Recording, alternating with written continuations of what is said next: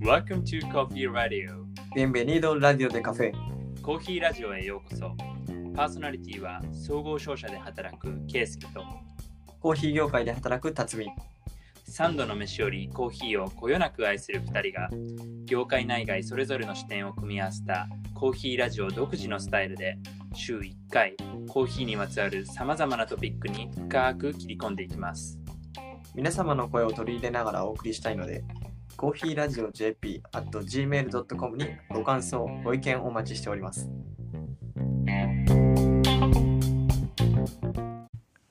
こんにちは辰巳です。こんにちはケイスケです。えー本日は、えー今知りたいコロナがコーヒー産業に与える影響続編ということで僕らが5月に配信した、えーエピソードの続きを話していきたいと思っていますもうあれから半年も経って、ね、すっかり秋になりましたよ。そうだね。あれから半年だもんね。実際さ、5月だと、東京だと緊急事態宣言が出ていたりして、今はね、もう電車とかも人手が出てるし、レストランとかも再開しているから、なんかウィズコロナのフェーズに入ってきたっていう感じだよね。やっぱり週末の繁華街とかは賑わってますし、もう正直ね、大きい居酒屋で大人数の飲み会とかもちらほら見かけるので、結構緩んできてはいるのかなと実感していて。でも実際はさ、北米とかヨーロッパとか見てみてもさ、第2波が来て一部ロックダウンを再開するみたいな感じにもなっているから、東京もまだ危ないんじゃないかなと思ってるんだけどね。で、決して緩んでいるわけではないと思うんですけれども、まあ、コーヒーに関わっている人にとっても、まあ実際第2波ロックダウンが来たらどういう状況になるのかっていうことであったりだとか、まあ、中長期的にコロナに与える影響ってどんなんなんだろうっていうことを、えーま、少しでも考えるきっかけになればなと思っています。で僕らも、ま、これまで、え生産者の方であったりだとか、ロースターの方であったりにインタビューをしてきて、まあ、それを僕らの中でも頭で整理するという意味合いもあるので、短期的な話だけではなくて、中長期的な話も含めて、えー皆さんの中でも整理できるエピソードになればなと思っています。では早速行ってみましょう。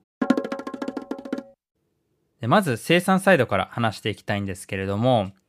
話すポイントを3つ考えていて、え1つ目が、え物、そして人に対する影響ですね。で、この2つの影響っていうのは、話を聞いている中でも生産国ごとで全く異なっているなと思っているので、そこについて話していきます。で、2つ目がお金に関する影響ですね。こちらも短期的には、えーいろいろな影響が出ているんですけれども、まあ、これがじゃあ実際中長期的にも同じような形になっていくのかっていうと、ちょっと違う部分もあるんじゃないかな、考える必要がある部分もあるんだろうなと思って、ここを取り上げます。で、最後3つ目は、ポジティブな話として、オンライン化が進んでいると。でいろんな取り組みが見てきたので、それに関しても紹介していきたいと思ってます。ではまず1つ目なんですけれども、えー物、人への影響ですね。で、これは、まあ、僕らもノーボーダーズという企画で、これまでグアテマラ、ブラジル、タイ、ブルンジの生産者に聞いてきたんですけれども、まあ、どこの地域でも基本的に生産エリアではコロナ感染は限定的だと。基本的には都市部の方で感染者が増えているんですけれども、村の方では、えーロックダウン、村に入ってくる人たちを規制することによって、まあ、感染を抑制していたりとかしているということですね。そうですね、タイの例なんかはすごくわかりやすくて、僕たちのゲストにお呼びしたリー・アユさんは、まあ、地元の村、コーヒー農園に帰りたいんだけども帰れない。で、帰ったとしても数時間の滞在で泊まることはできないっておっしゃってて、まあ結構これがなんか複雑な気持ちというか、自分の生まれ育った場所に戻れないっていうちょっともどかしい気分気持ちではあると思いますね。まあ、でもタイはそういうような政策が功を奏してかなり感染者を絞れているっていう現状もあるので、まあ、うまくいっている一つの例なのかなとも思いますただこういう時に実際に物流って言っても僕らが想像するのはこの生産国から消費国のこの船の物流であったりだとか航空の物流をイメージすると思うんですけれども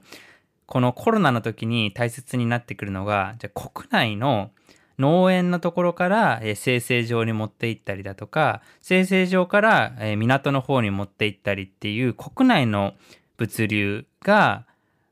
かなり影響を受けたんですね。でそこの部分もいろいろ伺いましたしあとは分かりやすいところだと、えー、労働力。人が動きづらくなってしまっているのでそこをどう確保するのかっていうことももう国によって様々なんですよね。そうですね。あのブルンジのベンさんの話ではブルンジは輸出する際に隣のタンザニアの港までコーヒーを運んでいかなければいけない。でこの時にこうかなり長い距離を陸路でコーヒーを動かすのに、まあ、たくさん多分検疫とか規制とかがあってなかなか物流をうまく回せないねそこはもちろん長く時間がかかってしまうということもあるし、まあ、コストも高くなってしまう。あとはそこの時間がかかってしまう分、豆の質を保つっていうところにも、えー、ハードルができてしまうというところで、まあ、ここはこうブルンジが内陸国であるっていうところの、まあ、一つの、まあ、ハードルっていうところにはなってきているということですね。なんかガテマラでもコーヒーの生豆のサンプルを送るのに国際郵便とかフェデックスとかを使ったりするって言ってたんですけど、まあ、そういうサービスも機能が今使えない状況になっていて、まあ、なかなかサンプルが依頼が来ても送れないっていう状況はあるっては言ってましたね。労働力のところで言うとここは、え、各国のこのロックダウンのスタンスによっても全然変わってきていてでブラジルとか、え、今話したブルンジ、まあ、あとは隣の国のルワンダなども基本的にも政府がコーヒーを重要な産業としてみなしているので、ロックダウンを行っても基本的にコーヒー産業の人たちは働いてもいいよと。普通に日中も外出して働いてもいいよというような政策をとっているので、そこまでロックダウンの影響は出なかったんですよね。でも一方で、え、ペルーとかエクアドルとか比較すると、まあ、コーヒーの産業のその国の中で占める割合っていうのが少ないところだと、ロックダウンの対象になっていて、でもペルーとかエクアドルとかだと、ついペルーだと10月の頭にロックダウンが解除されて、たりとか、エクアドルも9月に解除されてっていう感じなんですけれども、もうそこまでは全く人の移動ができないっていうような状況だったというところで、ここは相当なインパクトを受けたっていうことを聞いてますね。ここで結構求められるのって、まあ、要は政府がじゃあコーヒー従事者は労働していいっていう許可が得られたとしても、まあ、感染予防には努めないといけないじゃないですか。結構その自分の農園のコミュニティを運営する、まあ、トップの方のこう舵取りっていうのがかなり重要になるなって思って実際にブラジルのフェリッペさんであったりとかブルンジのベンさんっていうのはまずは自分のコミュニティに対してこうコロナの感染予防策っていうのを率先して取ってまあ感染予防に努めているなんかこの辺も本当にコミュニティをマネージする人たちの力量っていうのが問われるなと思いましたね。でもう一つ労働力の確保っていうところで言うと、まあ、ここも、まあ、農園の規模であったりだとかじゃあ今コーヒーのこの1年の栽培サイクルの中でどの時期にあるのかっていうタイミングによっても全く異なるっていうことがあります。で規模が小さければ基本的にもうその村一つのコミュニティ内で労働力を確保できたりもするんですよね。なので基本的にはそこのコミュニティ内で、まあ、物資とかも自分たちで自給自足でやっている部分もあるし必要な物資に関してはそのオーナーが外から取り寄せてそこで販売したりみたいなのもすることで、まあ、うまく、まあ、一つのコミュニティとして完結させられてたってあるんですけれども規模が大きくなってくるとよく言うのはピッカーとかを外の国から、え、移民してくる人に頼って収穫したりっていうところがあるんだけれどもロックダウンでそれができないとかもあるもんね。そうですね公共交通機関とかが結構止まってしまったりしていてやっぱり人の動きが制限される中で移民であったりとかあとはもう現地の労働力っていうのを集めるだけでもすごい苦労しているみたいでガテマラのラセンダ農園ではまあ公共交通機関が動かないから自転車で人が移動したりとかして本当に大変な状況だったんだなと思いますね。収穫期のタイミングっていう意味でも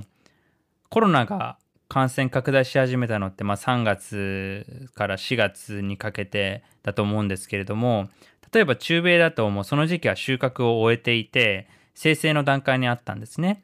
でそこの段階になるとあまり多く人では必要としないのでうまくソーシャルディスタンスを保ちながら作業をすることができたんですけれども収穫の時期に当たってしまう例えばペルーとかエクアドルとかそういうところはそうだと思うんですけれどもそこは大きく影響を受けましたしじゃあこれからっていう意味でインドネシアとかだと、まあ、今ちょうど感染拡大しているんですが栽培をこれから迎えるっていうことでじゃあどういうふうにそこをマネージしていくかっていうところも目が離せないっていう状況なんですよね。確かに僕らがエルサルバドル行った時ちょうど2月の半ば後半ぐらいであの段階って収穫は終わっていて生成の段階で結構農園エリアも、まあ、人がそんなに多くはない状態にあったので、まあ、それからも見てわかるように多分フェーズごとに農園のフェーズごとに本当に必要な人員っていうのは違うので、まあ、そこが良くも悪くも重なってしまったところっていうのはかなり大変なんだろうなっては思いましたね。はい。なので、まあ、物や人への影響っていうのはもう生産国ごとに異なりますし、さらに言ってしまえば生産エリアごとにもかなり異なってきているので、まあ、そこに関しては頭に置いておく必要があるという話でした。で、続いて2点目は、えお金の影響ですね。で、これもまあ、短期的には実は今コーヒーの価格って上がっているんですね。上がっているというのは国際価格ドル建ての国際価格で上がっているのではなくて生産国の通貨に割り直した時の価格が上がっていると。どういうことかっていうと1ポンド1ドルだった国際価格が例えばブラジルの通貨のレアルでこれは3レアルだったんですけれどもドルの価値が上がって1ドル5レアルになったとした時には同じ豆を渡しても3レアルもらうところから5レアルもらえるようになるんですよね。なので為替が動くだけで生産者の収入が上がるという状況が今現在起きているんですよね。これブラジルだけじゃなくてコロンビアもそうで僕3月の頭にコロンビア行ったんですけどメトロに乗る時に昔3年前行った時は1回の片道乗車が2000ペソが、えー、約80円だったんですねただ今年行った時は片道が60円で乗れてもう23年で20円もこう差があったんですよね、まあ、これは本当に今言ったいただいた米ドルが上がってまあ、生産国の通貨っていうのが、まあ、下がっている、まあ、これによってかなりこう相場が動いてるんだなって実感しましたね。でこれを聞くといいことじゃんって思う人もいるかもしれないんですけれどもじゃあこの為替の動きがどういう背景で起きているかっていうのが大切で今どちらかというとこういうコロナの状況の中で生産国からお金を引き上げてまあ、リスクが少ないアメリカのドルを持っておこうっていうような動きがある中でドルが高くなって通貨が安くなっているんですよね。で通貨が安くなると結局外のものを買おうとした時に、えー、より多くの金を必要とすることになるのでコロンビアとかブラジルとかがじゃあ車を欲しいとかじゃあ携帯を欲しいとかなんかそういうようになった時にはあのお金が高くなってしまうので、実際の生活、新興国の経済っていう意味では、必ずしもいいことではない。のでじゃあこれを長期的に考えた時に、えー生産者の生活の土台となる国の経済っていうものが安定する状態になるかっていうとそうではないのでこれは短期的に喜んではいい話ではないっていうことだよね。つまり経済格差が埋まらない状況が続いてしまうってことですよねまあ、単純に言えばそういうとも言えるね。で、もう一つ。これは、えー僕らがブラジルの生産者フェリペをお呼びした時に話した内容なんですけれども、国際相場のこのコモディティの価格が上がっていくと、何が起きるかというと、スペシャリティコーヒーとコモディティコーヒーの間にあった、まあ、ここプレミアムと呼ぶとすると、このプレミアムがどんどん小さくなっていっていると。でこの小さくなるとスペシャリティを作る醍醐味がなくなるんですよね。確かにスペシャルティーコーヒーを作る段階ってまずはこう土壌を変えてで必要であればアグロノミストとかお呼びしてコンサルタントしていただいてでそこから栽培して細かいロットに分けてってもういろんな手間がかかってる分お金もかかっているだからそれを手間がかかっていないコモディティと近い価格になっちゃうと僕が生産者だったらいやちょっとなんかめんどくさい方よりじゃなくても儲かるんだったら楽しようかなって思っちゃうかもしれないですね。まさにそういう状況が起きているみたいで、まあ、スペシャリティからこうコモディティに、まあ、今年はやめようとかそちらに移ろうっていうふうに思う人がいたりだとかしていてまこれからスペシャリティに乗り出そうっていう人たちも、まあ、減ってきてしまうような流れになってしまうのでちょっとそこは悲しい現状だよねっていう話を、まあ、フェリペもしてくれましたね。そうですね特にフェリペさんもそうですけどスペシャリティコーヒーって栽培するのに、まあ、結構長期的な土壌であったりとかっていう部分を変えていかないといけないのに、まあ、1年コモディティとして栽培してしまうと、まあ、せっかく積み上げてきたものがちょっと悪くなってしまったりするのでそれは悲しいですよね。ということもあるので、まあ、今こう国際価格がコロナで上がっているっていうことを手放しに喜ぶことはできない現状なんですよね。でこういろいろね生産者の話を聞いていたりするとでいろいろなリサーチを見ていたりすると、販売チャンネルを多く持つことっていうのは大切なんだろうなっていうふうに改めて思いました。でアジアの話とかを聞いているとアジアってコーヒーをいろんな人が飲むっていうような状況にはなくて作ったコーヒーがどこで消費されるかっていうと結構観光で来てくれた人が消費したりとか、まあ、そういうことも多いようなんですよね。でミャンマーとかラオスとか、えーそういうところで海の向こうコーヒーの安田さんをお呼びした時も、まあ、そこで需要が減ってしまっているので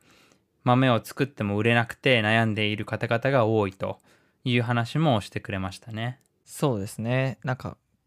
国内市場を持つっていうことはやっぱり生産国としてはいいことだとは思うんですけどその国内市場の中でもじゃあ一体誰が消費するのかっていうのにも、まあ、大きく分かれるんだなと思って例えばタイで言うとあゆさんの話だとタイは98%のコーヒーが国内市場でタイの方たちが消費していると。だから国際に輸送として、まあ、いろんな路地に問題がある。今でもタイは、まあ、うまくこう物流っていう面ではよく回っているっていう話を聞いて、まあ、これはこれで国内消費があったからこそ、まあ、うまく回っているいい面で対してそのラオスとかの観光に依存していた部分があってコーヒーの消費がかなりダメージを受けているっていうのは分かりましたね。でもう一つスペシャリティに頼りすぎている農園さんも、まあ、ダメージを受けている。でここもいろいろなエリアのバイヤーと取引があればいいんだけれどもとりわけ今北米があと西ヨーロッパのところがダメージを受けていると思うんですけれども、まあ、そこのエリアのロースターの方々とのみ取引があると、まあ、結構契約とか大きくキャンセルされてしまって、えー豆が余ってしまうで、スペシャリティのクオリティが落ちてしまうっていう現状もあったりすると。で、アジアに取引があるところだと、まあもう今では中国の方とか落ち着いていたりとかするから、まあそこから香港とか、そういうところからのバイヤーは買ってくれたりとか、まあ日本もね、それほどひどくはなっていないから買ってくれたりとか、そういうようなところはあると思うんですけれども、まあここからも販売チャンネルを多く持つことの大切さがわかるよね。そうですね。本当にいろんな国のいろんなバイヤーとつながっていていろんなチャンネルが必要なんだなっていうのは特にスペシャルティーコーヒーでは求められてるんかなと思いますね。はい。ということで、お金の影響は生活にダイレクトに効いてくる部分でもあるので、やはり安定というところが一番大切で、短期的な影響では判断できないですし、中長期的にならしたときに何がコーヒー生産者にとって大切なのか、そして業界として見たときにスペシャリティコーヒーの多様性を維持していく上で何が大切なのかっていうところを考えなければいけないんだなということを改めて感じましたね。で最後のポイントがオンライン化ですね。これは目覚ましいものがあるよね。そうですね。例えば分かりやすい例で言うと、カップオブエクセレンスが今年開催されるのかされないのかっていうのがちょうど5月時点ではいろいろ話題にはなってたんですけどまあ蓋を開けてみれたら実際開催している国っていうのはほとんどででさらにこう開催方法もオンラインっていう形で今までは生産国に世界中の人が集まってやってたのを、まあ、世界各地で、えー、オンライン上で開催するでこれによって僕たちの消費者側の人たちもその状況っていうのを見ることができるようになった。これはなんかすごい面白かったなって思いましたね。ね、東京でも COE を開催しているエースっていう団体からグローバルコーヒーセンターに任命された丸山コーヒーさんや渡さんがこうインスタグラムなどを通じて COE の状況みたいなのを発信されていて、ね、僕ら消費者に日本の消費者にとってもすごい馴染み深いものに感じれる機会になったよね。そうですね僕らもグアテマラのラセンダ農園のこう COE の夜にはすごくドキドキしながらこうリアルタイムの情報を見てなんかワクワクしたのを覚えてますオンラインの活動で言うともう一つコーヒーツアーっていうのも企画されていて僕と辰巳くんも参加してすごい面白い刺激を受けた取り組みだったよね。そうですね。僕はルワンダのコーヒー農園を回るオンラインツアーに参加したんですけど本当に家にいながら現地の雰囲気であったりとかで細かい情報の説明とかも聞くことができましたし結構現地の人たちのその情報とかもその生の声を聞くことができたのでとても貴重な時間でオンラインだからこそできることっていうふうに思いましたね。もう一つ面白いのはなコーヒーの木のオーナー制度っていうのもすごい面白いなと思っていてこれはあのライトアップコーヒーさんが、えー、バリで持っている農園の木のオーナーに皆さんなろうみたいな話なんですけれどもで実は僕らがゲストでお呼びした27コーヒーの笠井さんも、えー、同じような、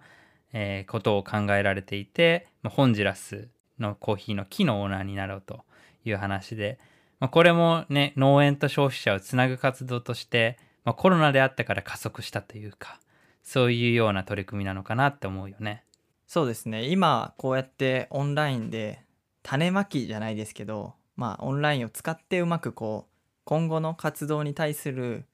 こう基盤を作っておけばじゃあコロナが落ち着いてコーヒー農園じゃあ自分のオーナー自分がオーナーのコーヒーの木があるからその現地に行ってみようとかでその現地で起きてるニュースとかを自分がコーヒーの木のオーナーだったら多少アンテナ張って見たりすることは多くなると思うんですよね。だからなんかそういった面でも今だからオンラインに特化していろんな活動ができているっていうのはすごいいい流れだと思いますね。ね。最後にもう一つだけ紹介するとしたらあのクラウドファンディングだよね。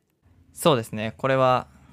いろんなロースターの方であったりとか会社の方が取り組まれているので僕たちが We are Anchors でインタビューしたえー、27コーヒーの、えー、笠井さんも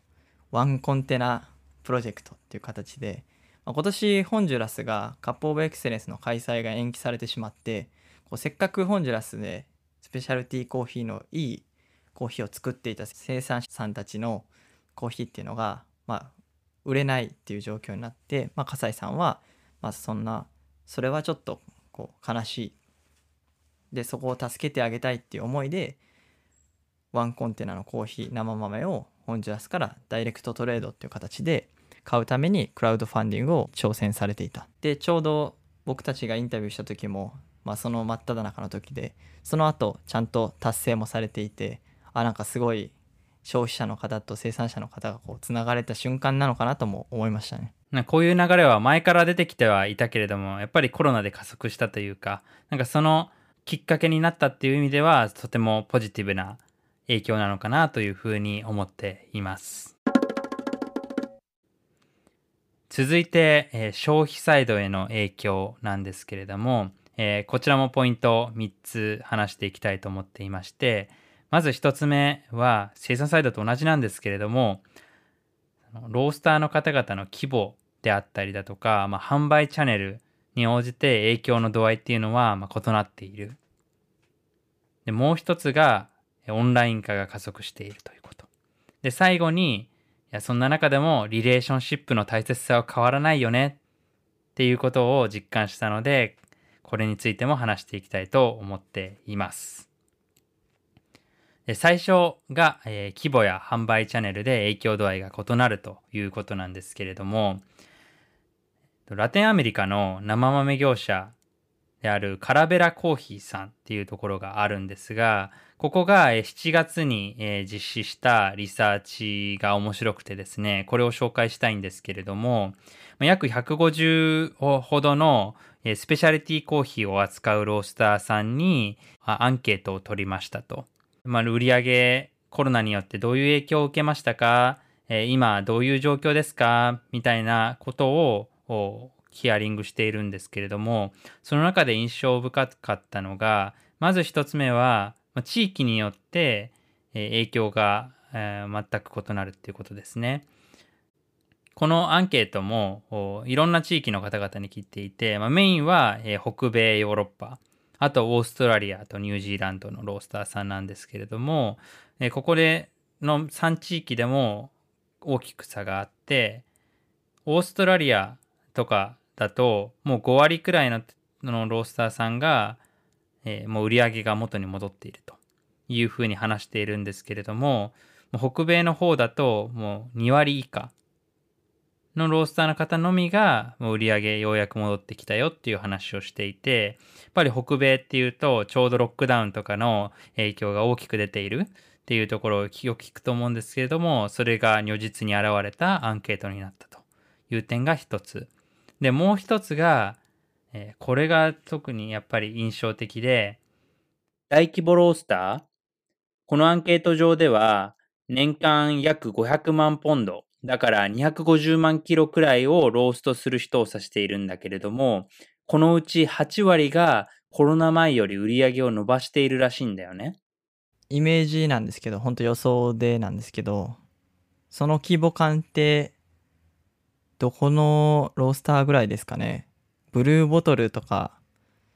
そういう大きさのロースターなんですかね。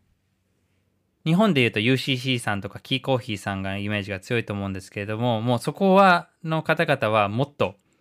あの大規模にやられている方なんですけれどもイメージはこうブルーコーヒーボトルさんくらいのもうスペシャリティコーヒーロースターでかなり店舗をいろいろ持ってやられているところ、まあ、そういうところはあ売り上げをこう伸ばしているだろうなと想像されますねこのアンケートの結果からすると。そういえば前回の配信の時もスタンプタウンコーヒーが EC での売り上げがかなり伸びたっていうのは紹介しましたよねそうなんだよね。で、やっぱここのキーとなってくるところは、まあ、販売チャンネルをどこに持っているかっていうところもあるとは思っていて、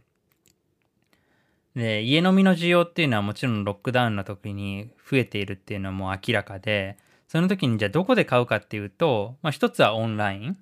で、もう一つはスーパーで買うというところで、まあ大規模なスペシャリティコーヒーロースターさんっていうのは結構スーパーにも入れていたりとかしたりする。特に北米とかでは。ので、まあ、そこでこう販売チャンネルの分散を図っていることでしっかりと売り上げを伸ばすことができた。ていうこともあるんだろうね。確かに僕の住んでる千葉県も千葉県船橋市にあるフィロコフィアさんっていうコーヒー屋さんが近所のスーパーとかに地元のロースターなんですけど商品を陳列して売り出しをされていてコンビニなんかにも置いてあってあなんか結構こうやって地元のロースターがいろんなチャンネルを増やしてるんだなっていうのは実感しましたね。まあ、日本ではねそこまでこうロックダウンっていうのが厳しくなかったから影響っていうのもそこまで大きく差は出てないんだろうけれどもやっぱり北米とかだと、えー、カフェとかレストランとかそういう外食向けに豆を卸しているところだとかなり打撃を受けたみたいだよね。なので、まあ普段から販売チャンネルを分散することっていうのの大切さっていうのが、なんか改めて実感された内容ですね。で、最後にこれに関してもう一つ面白かったのは、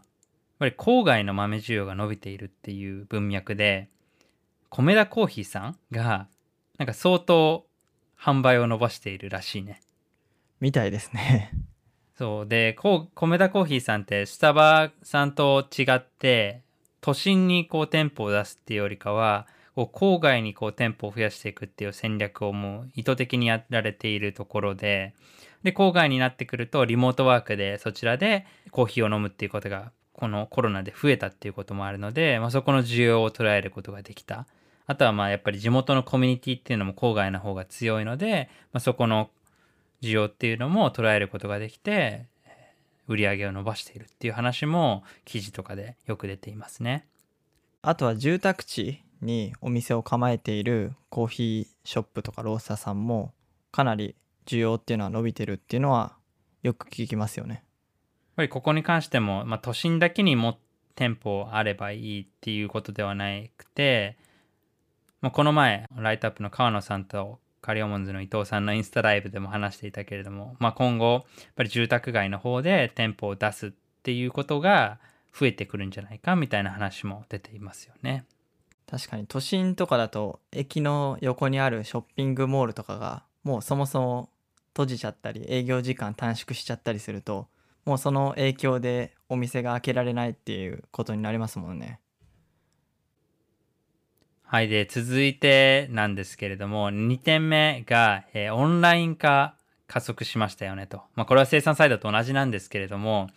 まあ、オンライン販売始めたましたとか、まあ、SNS でドリップの動画公開しますっていうのは、もう明らかに増えているのは事実なんですけれども、まあ、その中でも印象的な取り組みがいろいろ出てきていて、それも紹介したいんですけれども、やっぱりあらゆるイベントが実開催はできず、オンライン開催になりましたということで、代表的なのは東京コーヒーフェスティバル。これは毎年春秋に2回開催されていたけれども、今年は春に関しては中止ということで、オンラインで全国津々浦々のロースターさんから豆を集めて、で4つセットでえ、販売されて、で、各ロースターさんにインタビューもインスタグラムで行うということで、もう一つの成功例になっているのかなっていうのはあるよね。そうですね。日本全国のロースターさんのコーヒーもそうですし、あとは最後の方は海外のロースターさん、オーストラリアであったりとか、韓国であったりとか、そういった普段あまり飲む機会がない海外のロースターさんの豆も扱っていて、なんかこれを機にそういったロースターのコーヒーも楽しめるそのきっかけになってすごい良かったなと思いますね。オンラインを通してつながるっていう意味ではバリスタチャンピオンのジェームス・ホフマンさんがやった世界同時オンラインカッピングっていうのは相当面白かったよね。人気すぎて在庫がなくなっちゃうっていう。そう僕らも乗り遅れたんですけれども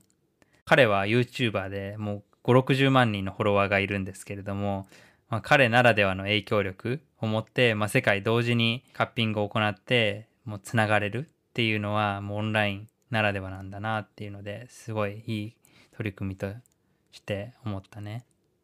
日本人のバリスタチャンピオンの井崎さんも独自の取り組みとしてブリューフォームっていう形で、まあ、毎日同じ時間にオンライン上の Zoom を使ってコーヒーを入れてでまあみんなでこうコーヒーを抽出して同じ時間を過ごすっていう取り組みをされていてやっぱりオンラインの性質上どこにいてもつながれるしなんか一つの空間にこう一度に入ることができるっていうのがすごいいいなと思って面白い取り組みだなと思いましたね。ねえなんか僕らもそういうことをこううまく利用しながら今後やっていけたらなと思える、まあ、刺激の多いプロジェクトがぱいありましたね。でまあオンライン化の流れだとやはりまサブスク、まあ、今に始まった話ではないけれどもここもポストコーヒーさんとかに代表されるように外に出なくてもいろいろなスペシャリティコーヒーを楽しめるっていう機会も増えていてなんかこれが加速したっていう意味では、まあ、生産サイドと同じく、いいきっかけにはなったのかなっていうのは感じるよね。そうですね商品の幅もコーヒー豆だけじゃなくてエスプレッソキューブとかいろんな商品がこう出てきてそれもそれで面白いなって思いましたね。ただ話を聞いている中ではやっぱりオンラインの限界といいますかまあ、ちょっと厳しい部分っていうのも、まあ、あるんだなっていうのも分かってこれは僕たちがインタビューさせていただいたグリーンビーインポーターの辻本さんがおっしゃってたことなんですけど、まあ、カッピングを以前はみんなオフラインでやっていたんですけど、まあ、こういうコロナの影響もあってオンラインでカッピングしようということに切り替わったと。でそうなった時に、まあ、豆をロースターさん辻本さんはインポーターなので、まあ、いわゆるお客さんに送ってでお客さんの、えー、ロースターさんのある設備でカッピングをしていただくで辻本さんは自分たちの会社でカッピングをするでそこでこうカリブレーションをするみたいな時にやっぱりカッピングってかなりこう繊細な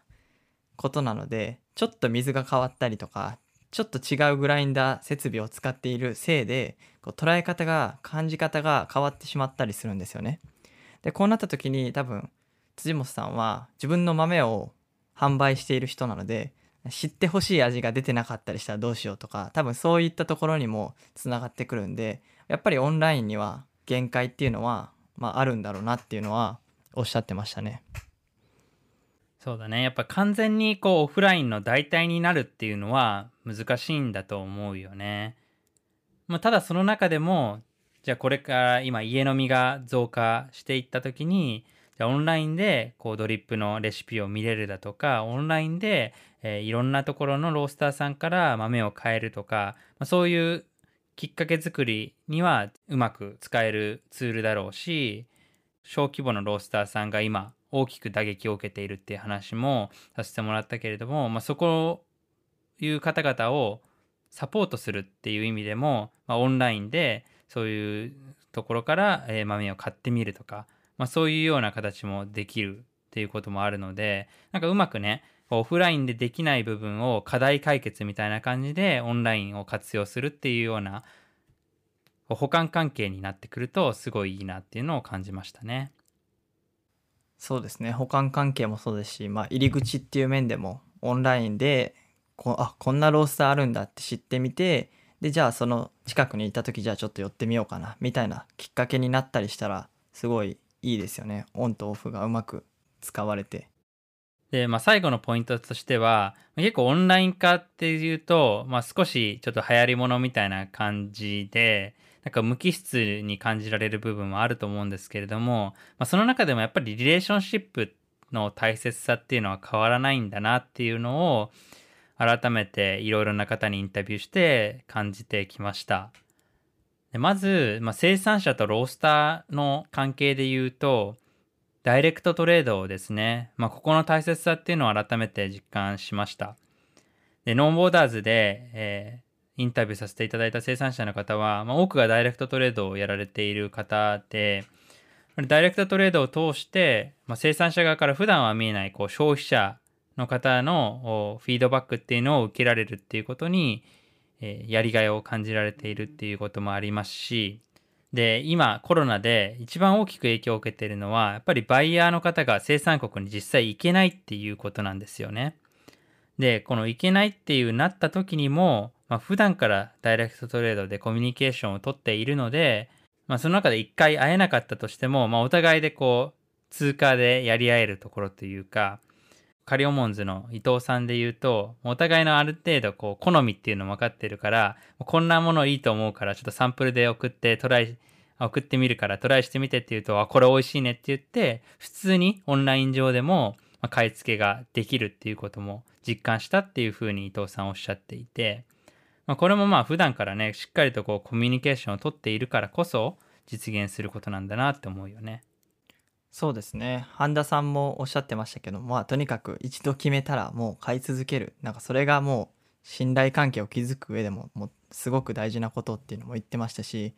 実際に僕もノーボーダーズの企画で生産者の話いろいろ聞いてて特に心に刺さったのがベンさんがおっしゃってた、まあ、ちょっと想像してほしいみたいなこうブルンジの星空の下でこう夜に過ごす時をみたいなのをおっしゃっててあなんかやっぱ生産者の方もやっぱりこう自分たちの生産地のことをやっぱりもっと知ってほしいって思いは必ずあると思うのでなんかうまくなんでしょうね生産者の方の思いとかが今このオンライン化とかを通して、まあ、知る機会も増えたのでなんか改めて関係性っていうところは非常に大事なんだなっていうのは僕自身勉強になりましたね。ねまあこれは消費サイドカフェの方と、まあ、コーヒーラバーの間でも言えることだよね。そうですね。多分このダイレクトトレードとかもそうですけど結局生産者とロースターのつながりがあるっていうのは買ってくれるお客さんがいるからこそで成り立っているものだと思うんですよね。だって買う人がいないのにダイレクトトレードして買い続けてもやっぱりそうやってビジネスにならないじゃないですか。ってなった時にお店を存続させるためにもやっぱりしっかりと買っていただく人がいるイコール売る側のロースターの方たちは、まあ、お客さんとの関係性っていうのもかなり重要視しているすごくここの信頼関係っていうのもすごく大切なんだなっていうのは改めてこれも思いましたね。そうだね。やっぱり、まあカフェの方々はもうそういう考え方は今に始まったことではないと思うんですけれども、まあ、逆に消費者、コーヒーラバーの方も、やっぱりこう選択する力っていうのはやっぱあるっていう話は僕らコーヒーラジオの中でも何回も発信しているんですけれども、やっぱりそれを実感した上で、じゃあどういうカフェの方と関係性を築いていくんだっていうところの、まあ、一つの、ま基準みたいなものとして、ダイレクトトレードを大切にされている方とか、まあ、透明性のある健全なサプライチェーンで、えー、コーヒーを仕入れているところとか、まあ、そういうところから、まあ、オンラインを通じて豆を買ってみたりだとか、まあ、そういうようなことを通じて、まあね、インスタグラムで直接メッセージでやり取りするなんていうことも、もうカフェとコーヒーラバーの間でもできる話だと思うので、まあそういうところで関係性を築いていくっていうことが、まあこのコロナもきっかけに改めて、えー、大切さっていうところが実感できたんじゃないかなっていうふうに思いますよね。ということで、えー、生産サイドから消費サイドにわたってコロナのコーヒー産業に与える影響というのを話してきたんですけれども辰巳くん最後に何かメッセージある？そうですね今回コロナの影響で、まあ、いろんな分野でオンライン化っていうのがすごくキーワードとなっていろいろ発展していったと思うんですけどこれはブロディさんの話でもあったんですけどまあオンライン化っていうのは、まあ、いつか来るものだっただからそれが早まったっていうのもおっしゃっていてあなんか僕もなんか確かにそうなんだろうなとは思ったんですよね。でそんな中でじゃあ消費側にいる人たちってじゃあどういういい面があるのかなって思った時にやっぱりアクセスできる情報っていうのがオンライン化になっよってすごく増えたなと思ったんですよね。生産地にオンラインツアーとして実際にバーチャル上で行くこともできるし生産者の情報っていうのも発信しているのを見る SNS で見たりすることもできる本当にいろんな状況が情報が分かる中でなんかこうスペシャルティーコーヒーっていう文面でいくと楽しめる部分って味だけじゃなくてそういった情報っていうのも一つ楽しめる要素としてあるんだと。でこの情報っていうのがどんどん大きくなったのがコロナによるオンライン化でできたものだと思うのでなんかこうコーヒーの文脈は味以外の側面っていうのももっとこう盛り上がってくれたらなっていうのは思いますね。ケスケさんはどうですか？なんか毎回ゲストにさ、こういう風に最後のコメント求めてるけど、結構締めるの難しいよね。改めて感じるわ。難しいですね。なんかいろいろ話を聞いていると、やっぱり本質はあまり変わっていないんだなっていうのは改めて感じるよね。リレーションシップの関係性とかもそうだけど。でも、やっぱりコロナを通じて変化が起きているっていうのは事実で、また事実で、加速している部分があると。それをやっぱ恐れず楽しむことっていうのはまず大切なんじゃないかなっていうのは思うかな。で、その変化でじゃあ向かう先っていうところで言うと、なんか今のさ、状況、生産サイドの状況、消費サイドの状況を見ていると、結構、こう、スペシャリティコーヒーはスペシャリティコーヒーでいって、でもコーヒーを飲みたい人は、スペシャリティじゃなくてインスタントでいいよっていう風な、こう家飲みの需要、スーパーで買うインスタントのコーヒーっていう需要も伸びていて、ある意味この二極化が進んでいくんじゃないかなっていうのは思うんだよね。ねだって考えてみてもさ、こうアラビカのコーヒーをさ、ロブスターに比べると生産が大変な状況の中で手間暇かけて作る。でもあんまり高く売れないっていう時に、もうなんか作ってポイって言ってやってね、インスタントである程度需要があるのであれば、それで作って大規模に生産コストを削減しながら作るっていうのもあってはいいと思うんだよね。需要があるのであれば。だからまあそういうインスタントは残っていくんだけど、でもスペシャリティもしっかりとこう発展していく。裾野が広がっていくっていうのはあるべきだし、でその二極化が進んでいくと考えた時には、僕らとしてはやっぱりスペシャリティをどんどん普及していきたいよね。じゃあ、裾野がじゃ最終的に10%に広がるのか15%に広がるのかわかんないけど、もうその割合ができるだけ増えるように、なんか生産サイドでも消費サイドでも裾野が広がっていくように僕らもまあ一メディアとしてやっていけたらなっていうのを改めて感じますね。そうですね。スペシャルティの方がもちろんいろんな情報が詰まってるっていう面でも多いですし、まあ、単純にそこに対してこうロマンを感じるっていうのは個人的な意見としてありますので是非スペシャルティーコーヒーをこうただ単に普及させていきたいじゃなくてやっぱりちゃんと理由があってでそこをコーヒーラジオとしてもお伝えできたらなと思いますね。はいということで、まあ、コロナの影響の続編ということでお送りしたんですけれどもまた半年後には全く違った情報が入ってきてるとも思うのでまた続編を期待していてください。で今回の話を聞いてえー、こんな情報もあるよとか、えー、ここちょっとよくわからなかったっていうような、えー、ご質問でも構いませんので、えどしどし、えメール、メッセージいただけたらなと思っております。ぜひお待ちしております。ありがとうございました。ありがとうございました。